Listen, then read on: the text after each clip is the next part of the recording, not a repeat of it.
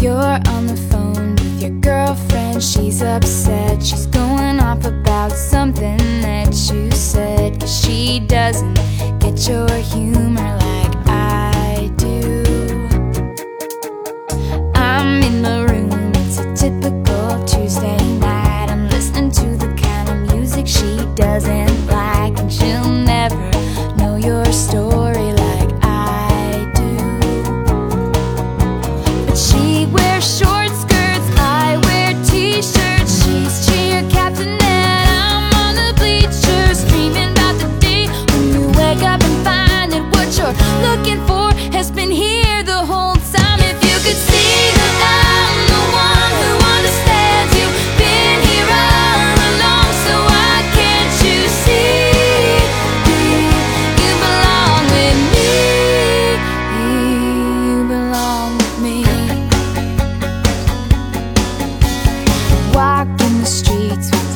in your worn out jeans. I can't help thinking this is how it ought to be.